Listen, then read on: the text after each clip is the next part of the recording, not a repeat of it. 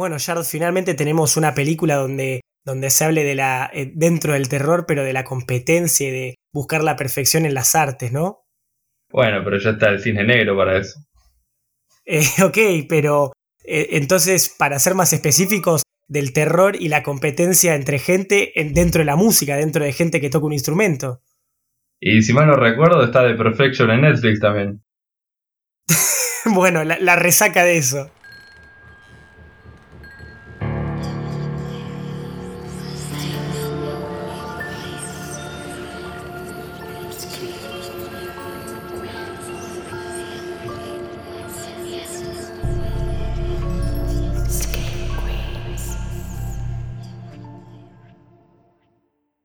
Buenas noches, Screamers, y bienvenidos a una nueva review.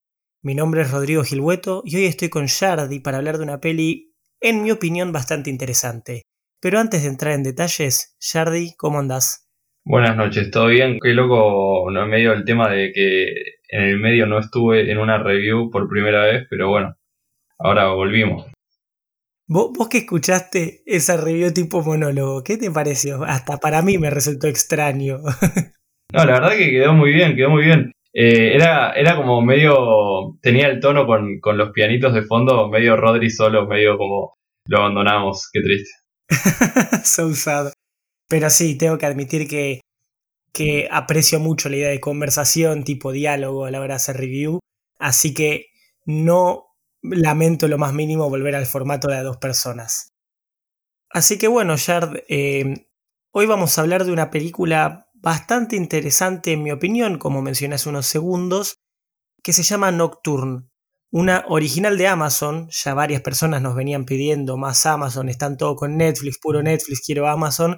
Bueno, les traemos una review de una película exclusiva de Amazon, floja, ¿no? Creo que ese es el adjetivo que mejor la puede escribir. ¿Vos qué opinás, ya Y fueron, fueron una serie de producciones en conjunto, ¿no? Fueron como muchas pelis que salió Amazon con Blumhouse y creo que que fue más cantidad que calidad en este caso y la verdad es que ninguna parece muy tentador y esta que fue la que vi bastante floja, sí.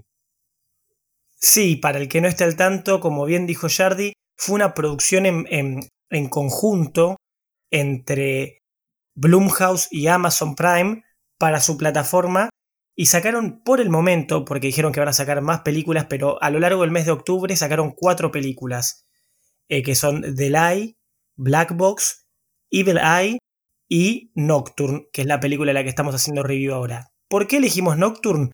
Por el sencillo hecho de que bastantes cosas que leímos y que preguntamos nos dijeron que de las cuatro esta era la mejor. O sea, tenemos varias otras películas en nuestra lista de reviews en lo que queda del año, pero queríamos hacer por lo menos de alguna de Amazon es más, nosotros se lo preguntamos en una historia hace poco y nos dijeron que sí, por favor traigan alguna review de Amazon. Eh, entonces trajimos la que todos nos decían que era la mejor. Y bueno, nos encontramos con un hueso difícil de roer, por así decirlo.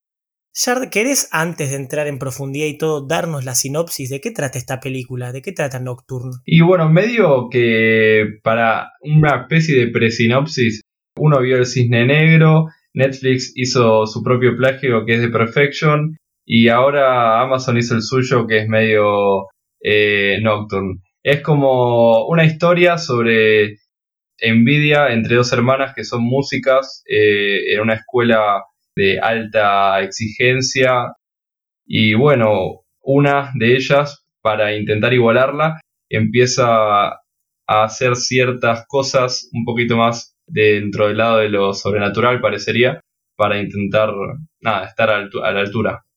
Claro, como bien decís, cada plataforma tiene que tener su propia película sobre la pelea y la perfección académica y llegar a lo máximo a la altura de un genio.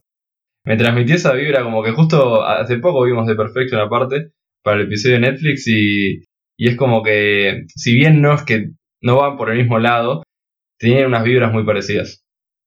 Sí, la verdad que incluso si nos salimos justo ahí, mencionaste bien por el lado del terror, no es una, una trama nueva. Esa idea se hizo en otros géneros, incluso porque se me viene a la cabeza rápidamente para mí una de las mejores películas que vi en mi vida, que es Whiplash. Y esto sigue esa misma idea de, de la exigencia, de la perfección, solo que en este caso se va por el lado del terror, lo cual No es una crítica, al contrario, me parece una siempre un, un aspecto interesante lo que puede llegar una persona para lograr la perfección, para lograr lo mejor de sí mismo, que puede llegar a alturas insospechadas para, otra, para la sociedad. Y eso por sí que se plantee no es malo, pero si contamos con otras películas, otras producciones dentro de lo cercano al terror, como no sé, El Cisne Negro, como bien mencionás, esta queda bastante floja. Vamos a darles un poquito de data de esta peli, del elenco que estaba atrás, para todo aquel que quiera, que le llama la atención esta trama de por sí. Es una película dirigida por Sue Quirke, Sue Quirk creo que se llama, que es su primer película. La realidad es que hasta ahora él solo había hecho tres cortometrajes, algunos de terror, y este es su primer largometraje que hizo. el cual también, perdón, lo escribió y lo dirigió, escritor y director. Ópera prima. Ópera prima, exactamente. Y en el papel principal tenemos a Sidney Sweeney, que es una diosa, por favor, vamos a decirlo. Sí. Jardy, vos estás de acuerdo conmigo. Eh, para el que no la vio, Sidney Sweeney actúa en Euforia, vale la pena. Y si hablamos de películas de terror, Sidney Sweeney, además de actuar en Euforia, actúa en varias pelis de terror, valga la redundancia, pero quizás la más destacable es The Ward, de la cual hablamos en el episodio de Carpenter. Para el que le interese saber más de esa peli, vaya a escuchar nuestro episodio. Pero bueno, después el elenco está compuesto por gente no tan reconocida que la verdad está haciendo sus primeros pasos. Básicamente toda la peli tiene un elenco y gente detrás que está haciendo sus primeros pasos en Hollywood. Así que quizás los más destacables son tanto el director como la actriz protagónica. Y básicamente la actriz protagónica se destaca en todo sentido, no solo por nombre, sino actoralmente hablando. Sí, actoralmente hablando, la verdad es que está, está a la altura del papel y logra transmitir algunas cosas bastante bien a diferencia de el resto del cast que a veces parece que medio que está haciendo agua. Sí, totalmente. Yo a veces siempre tengo la duda interna o el debate, a veces lo puedo como charlar con ustedes y con otros amigos, pero como de cuándo es responsable el actor y cuándo es un mal personaje de por sí. Acá yo siento que hay un mix entre ambos, porque, a ver, Sidney Sweeney en el papel principal está constantemente, literalmente toda la película va eh, bajo su mirada y no ves una escena en la que no esté el personaje principal, o sea que es un rol importante cargar, una peli en la que aparezcas en todo momento vos. Sidney Sweeney eso lo hace sin problemas, encima el personaje de ella, el personaje de Juliet, es una persona como bastante callada, con carita de perrito mojado, por así decirlo, y a Sidney Sweeney le sale bien, entonces eh, no, tiene problemas en ponerse en el papel y, y ponérselo al hombro. Pero el resto del elenco, o los personajes son muy malos, son muy unidimensionales, tipo básicos, o son malos actores de por sí. Yo siento que ahí va variando y se nota a distancia la diferencia. Quizás la hermana es el único personaje que está como un poquito más complejo, es como está escrito, viste que tiene un poco más de profundidad. Y no actúa tan mal la, hermana que es Madison Iceman, Tal vez también te puedo separar al, profesor, ¿cómo se llamaba? Este, eh, el doctor Kask. Era medio misterioso y en esa idea jugaba bien, pero el resto, especialmente, no sé, el novio, el novio de la hermana, por Dios, siento como que hacían agua por todos lados actoralmente. Sí, sí, la verdad que un poquito... Eh, es que también hay ciertos personajes que, bueno, te lo, lo puedes perdonar porque, porque ya está, pero la hermana, si bien zafaba, creo que es un personaje muy interesante, digo, que debería haber sido más interesante porque no solo es sobre alcanzar la perfección, sino medio que también toda esta relación que tenía con ella, esta cuestión de, diferenciarse, de querer superarse, toda la cuestión de la envidia muy fuerte que había, y capaz la hermana no lograba hacer que ese vínculo, que creo que era lo más interesante a primera vista de la película, se logre desarrollar también, creo. Concuerdo con eso totalmente. Así que bueno, en elenco la verdad que es donde es uno de sus puntos más flojos. Quizás uno eh, en temas de producción es algo que me gustó fue la fotografía, porque dentro de todo es humilde, pero hay momentos lindos, con el juego del color amarillo y todo, hay, hay momentos interesantes, visualmente hablando. Y eso quizás le puedo dar un, un, punto a favor. Es algo que me gustó. Incluso ahora después en profundidad quiero hablar eh, de dos cosas Yo sé que vos leíste mi review de Letterboxd, y creo que tenemos que esperar a leerlas vos hablar así grabándonos para que sea más interesante el diálogo y la discusión que se arma, pero quiero hablar de dos cosas que me parecieron o me resultaron muy interesantes con spoilers hablando. Pero bueno, no sé qué opinas vos de la fotografía. Sí, sí, a nivel fotografía hay justamente eh, cositas estéticas en algunos momentos que, que son muy lindas de ver, pero yo medio como que si bien siempre puedo apreciar la fotografía y todo, a mí eso no me termina sumando mucho a la hora de cuando termino la peli, pero la verdad es que sí, eh, a nivel estético hicieron algunas cositas que en el momento era, eran muy lindas de ver. Y por último, antes de pasar a la parte con spoilers, no sé si vos tenés algo más para hablar, pero yo quería mencionar eh, que la trama, ya lo hablamos un poquito, pero lo quiero profundizar, es un rejunte medio de varias cosas a la vez, ¿viste? Tipo la idea de, de esto que decimos, de la competencia entre músicos por la perfección, eh, hay un momento que esto que vos mencionabas, que no es entrar en spoilers, porque literalmente es de las primeras escenas, en los cuales vos decís como que se meten cosas un poco paranormales, de por sí o sobrenaturales para buscar alcanzar esa perfección. Y hay una especie de libro que se encuentra. no sé, me hizo acordar mucho a Death Note y otras películas donde Evil Dead, es un libro prohibido y tipo tiene todo las índices de tener cuidado con este libro, pero la gente lo sigue leyendo.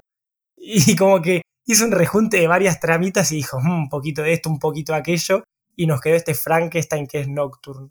Sí, sí, es que siento que están haciendo mucho eso últimamente las productoras, como que están armando una especie de mix de tramas y, mezclaron así ese libro malvado, la cuestión de la competencia musical y nada, es medio como que mezclaron muchas cosas siempre y y no logran desarrollar ninguna demasiado bien. Eso es lo que suele pasar. Quiero darle un golpecito, voy a, voy a tirar una piña tanto a Amazon como a Netflix en esto, que está viendo una tendencia, por fuera esto de la película, pero quiero destacarlo porque es importante, que las productoras están opacando la aparición directorial, tipo el nombre directorial. Yo en ningún momento, tanto en el tráiler como en el póster, como en la película hasta el final, sabía quién había dirigido esta película. Y por fuera que es una ópera prima, porque hemos visto varias buenas óperas primas a lo largo de, estos últimos años, desde Jordan Peele hasta Ari Aster o incluso Robert Eggers. Entonces, eso no es excusa para la idea de cómo están tapando varios directores o que no dan su nombre, ¿viste? Es más como una producción de Amazon o de Netflix antes que un trabajo de un director. Y está pasando con grandes películas y grandes directores. Eh, ahora va a salir una peli en Netflix de David Fincher y literalmente ni en los trailers ni en los pósters aparece una referencia a David Fincher, que es tremendo director de Seven, del Club de la Pelea, de Zodiac. Entonces estoy viendo esa tendencia, como la idea de esta película es de la plataforma y opacan en ese trabajo, en ese proceso, es decir, que es de esta plataforma al director y no me está gustando eso y lo tenía que mencionar. Sí, es, una, es una realidad, la verdad que cuando estoy chumbeando siempre los pósters y todas cosas así, es como que me queda más bueno, justamente como decíamos, pelis de Blumhouse y Amazon pensamos más que, bueno, che, mirá, si hay un director capaz, hay alguno que conozcamos que hizo esas pelis, ni, ni enterados. Claro, por fuera de todo, de toda la crítica que le podemos hacer a la trama y todo, esta es una película escrita y dirigida por Su Quirke, y bueno, Jardi, vos justamente que escribiste el corto y todo, es un bajón que te opaquen todo tu trabajo, toda tu creación, porque es de una productora. No es justo, siento yo. Sí, no, la verdad que, que siempre es importante reconocer a toda la gente que está trabajando ahí. Y sí, que, que ni siquiera el director aparezca ya es como, bueno, como la productora, bueno, te traemos acá, te usamos un poquito y acá tenés las cosas, suerte y nosotros nos manejamos con lo que hiciste. Gracias, vuelva prontos. Pero bueno, eso era simplemente un llamado de atención para que todos se lo pongan a pensar, para que todo aquel que nos escuche se quede pensando en esto y vea que es una realidad. Pero hagamos sonar la alarma porque quiero hablar con spoilers. En este preciso momento está sonando la alarma, así que todo aquel que no la vio vaya a verla, está en Amazon o puedes cargarla por torrent. Y empecemos. Shard, ¿vos querés mencionar algo o querés dejarme la palabra? Te escucho a vos. Eh, no, yo te dejo arrancar y voy, voy acotando porque la verdad es que, no sé, tengo más cosas para bardear y quiero que primero rescates algo vos, no sé.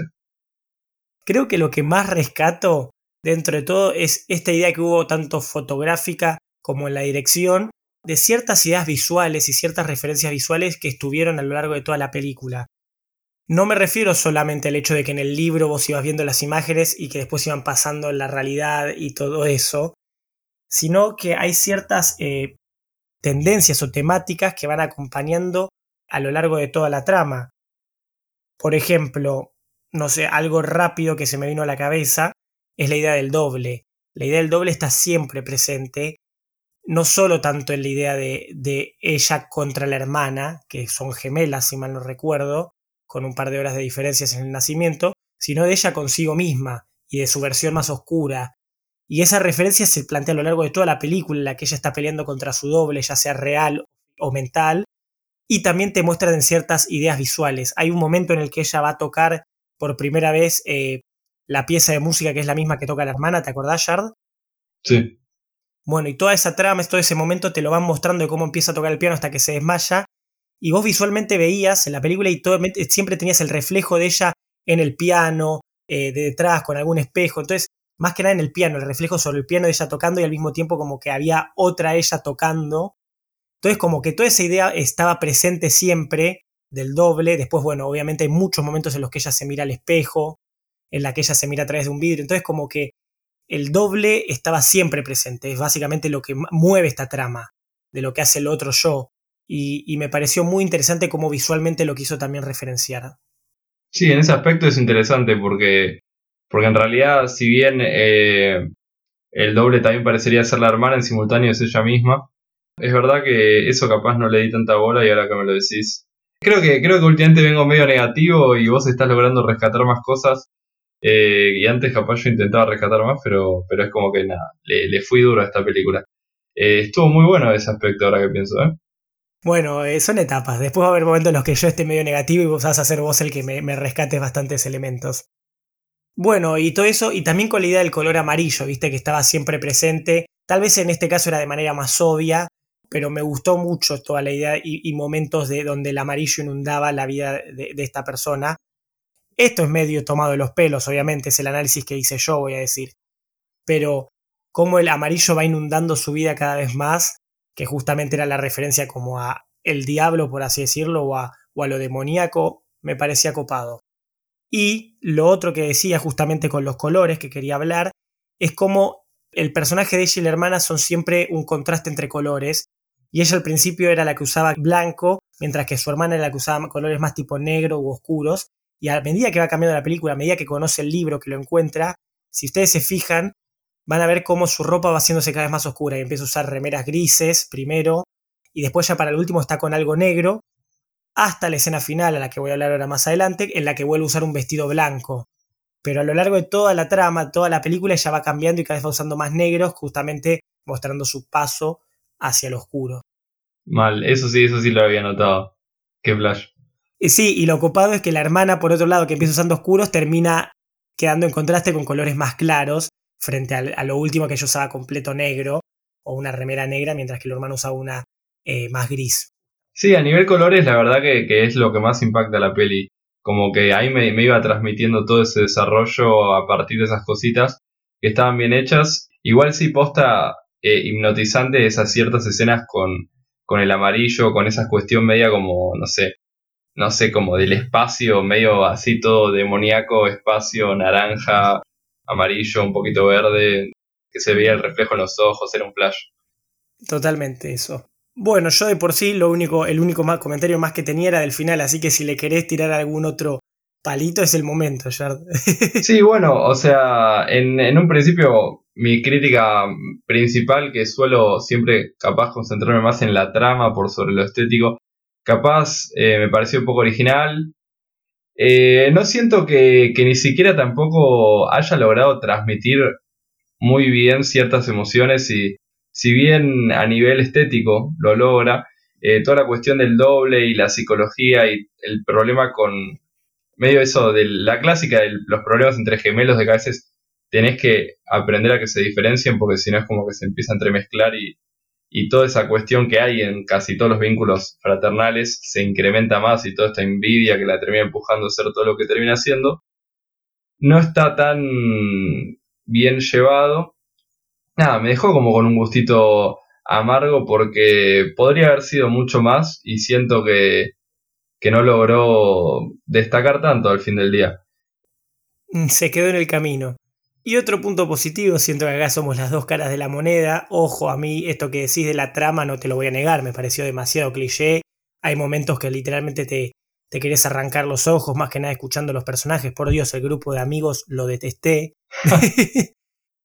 Pero dentro de toda esta trama que me parecía tan cliché y todo, el final, por fuera de que yo lo hubiera hecho un poquito diferente, me gustó. Yo lo hubiera dejado más abierto en el hecho de decir murió o no murió. Pero el momento en el que ella se tira del, techo y te muestran como que ella terminó de tocar, era completamente posible y quedaba en vos definir, bueno, en realidad ella está muerta, esto que está soñando, no, no, no, eso fue lo que soñó mientras tocaba, pero tocó la mejor pieza de su vida. Me gustó ese debate. Después de sí que en la última escena decidieron mostrarte que sí se había muerto y que nadie la estaba viendo, literal, y que estaba empalada sobre la estatua. Pero bueno, dentro de todo, a pesar de esa última, última escena, el final me pareció copado, en el que vos, bueno, ¿cuál de las dos es real? ¿Qué está pasando seriamente? Sí, sí, sí, el final, la verdad que eso, me pasó un poco eso, era divertido el quedarse pensando. Yo dije, bueno, nada, me quedé pensando y después, bueno, ya aparecía ahí muerta y fue como muy, muy claro. Creo que lo cerraron demasiado, un poquito de más. Eh, y una cosa que justamente me, me acordé justo era tiene eso medio, medio crudo, medio fatalista de capaz, que en la película te pintan toda una ilusión de, bueno, vienen los scouts de Juilliard, de, porque la beca y toda esa problemática que acá, no vivimos, porque, bueno, acá uno termina el colegio y estudia lo que quiere sin ningún problema, pero toda la cuestión de allá y de que al final era como, no, qué flashes, eso es una muestra del colegio, no va a venir nadie a verte, era tipo todos rumores, como, como toda la desilusión eh, y todo lo crudo de lo insignificante que era todo ese sacrificio a lo largo de la película también. Eh, eso fue lo que más me, terminó como haciendo sentir un poquito raro, como diciendo, che, te muestran toda una película con toda una ilusión, una expectativa, al menos de que el sacrificio está teniendo un punto, y al final todo lo que vimos en esta película era en vano y en realidad no llevaba nada y simplemente es como medio un burnout del colegio, supongo. Sí, un, baño de realidad. 100% de acuerdo, incluso cuando se lo dice el profesor eh, antes de tocar el día anterior, viste que le dice, si vos fueras un prodigio no estarías acá, viste. Y es como, tiene sentido, o sea, por más doloroso que sea, es como que toda la realidad, como lo que le plantea la hermana de no va a venir nadie a Juilliard, es como cachetazo tras cachetazo de realidad y, y el esfuerzo hacia dónde va que, que te deja pensando, ¿no? Sí, sí, sí, en ese aspecto cruda. Si quisiera hacer un podcast exitoso ya lo serías. eh, bueno, Jardi, puntaje. Eh, yo la verdad que le puse un 4 porque no me hizo sentir nada durante la película. Me entretuvo lo suficiente para seguir prestando atención, pero no sentí nada. Bueno, de mi parte fue un poco más bueno y estas como pistas visuales o temáticas visuales me gustaron bastante y le subí dos puntitos más. Yo le puse un 6 Así que puntaje Screen Queens, un 5. A mitad de tabla, como vos bien dijiste, Shard, se quedó en el camino. Bueno, un, puntaje adecuado, puede ser. Sí, siento que es un puntaje adecuado. Eh, pero bueno, no hay mucho más para decir. Tal vez veamos las otras. ¿Quieren que hagamos review de alguna de las otras películas de Amazon? ¿Seguro? ¿De cuál? Por favor, todo esto díganoslo, pásenoslo por mensaje o por comentarios. Nosotros, como saben, respondemos todo, no dejamos mensajes sin responder. Nos encanta justamente que comenten o que nos envíen sus opiniones porque queremos debatir con alguien, así que nos viene bien. No hay mucho más para decir. Dicho esto, no hay mucho más para decir. Síganos en las redes, Instagram y Twitter, que seguimos creciendo y queremos crecer más. Estamos en YouTube, suscríbanse a nuestro canal de YouTube. Todos nos encuentran como Scream Queens Podcast. Y si nos quieren escuchar, nos pueden escuchar tanto en YouTube como mencionamos antes, como en Spotify, Anchor y Apple Podcast no hay mucho más, así que me despido, Shard. Buenas noches, Screamers. Buenas noches, Screamers.